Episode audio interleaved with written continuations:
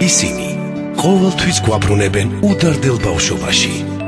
მათ ყოველთვის მოაქვთ მხოლოდ სიმშვიდე და მყუდროება.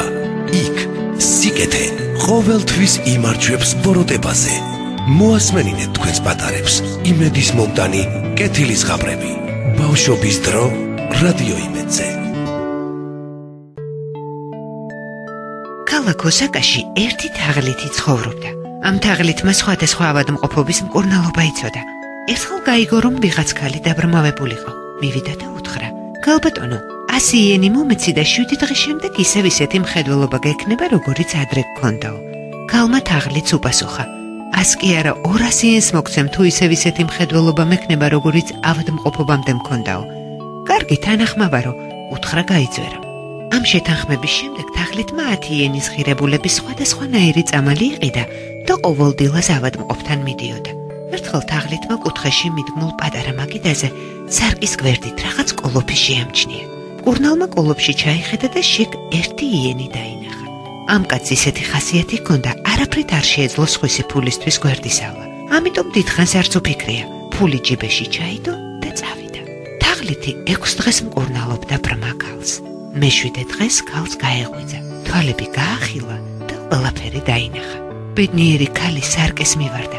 თავის გამოსახულებას შეხედა და საბოლოოდ დარწმუნდა, რომ უკვე გამოჯამრთელებული იყო. გახარებულმა გადაწყვეტა იენი ეჯუქებინა იმ გაჭირვებულისთვის, ვინც პირველი შეხვდებოდა. გახსნა კოლოფი და გაოცდა. იენი გამკრალიყო. სწორედ ამ დროს ოთახში თაღლითი შევიდა.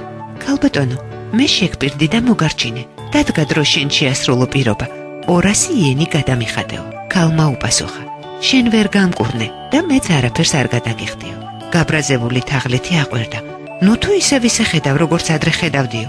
რა თქმა უნდა, არა, ვერაფერს ვერ ვხედავ. ამ კოლოფში ერთი იენი დევს. მე კი ვერ ვხედავო, იმიტომ ვერ ხედავ ვიღაც ქურდს მოუპარავსო. ეგ შეუძლებელიაო, იოარა ქალმა. ჩემს ოთახში შენს გარდა არავინ შემოდიოდა. მოუპარავთ კი არა, უბრალოდ ვერ შეძელი ჩემი განკურნება და მეტი არაფერი. შვიდობით ბრძანდებოდეო. წავიდა თაღლითი და 200 იენის ნაცვლად მხოლოდ 1 იენი წაიღო. მაგრამ როცა გაახსენდა რომ წამალზე საკუთარი 10 იენი ჰქონდა დახარჯული, ამოიღო ჯიბიდან მოპარული იენი და ტალახში გადაისროლა. ასე დააკარგვინა უსინდისო ადამიანს 200 იენი ერთმა სხვისმა იენმა. ისინი ყოველთვის გვაბრუნებენ უდარდელ ბავშვობაში. მათ ყოველთვის მოაქვთ მხოლოდ სიმშვიდე და მყუდროება. სიკეთე ყოველთვის იმარჯვებს ბოროტებაზე. მოასმენინეთ თქვენს პატარებს იმედის მომდანი კეთილის ღამრები. ბავშვობის დრო რადიო იმედზე.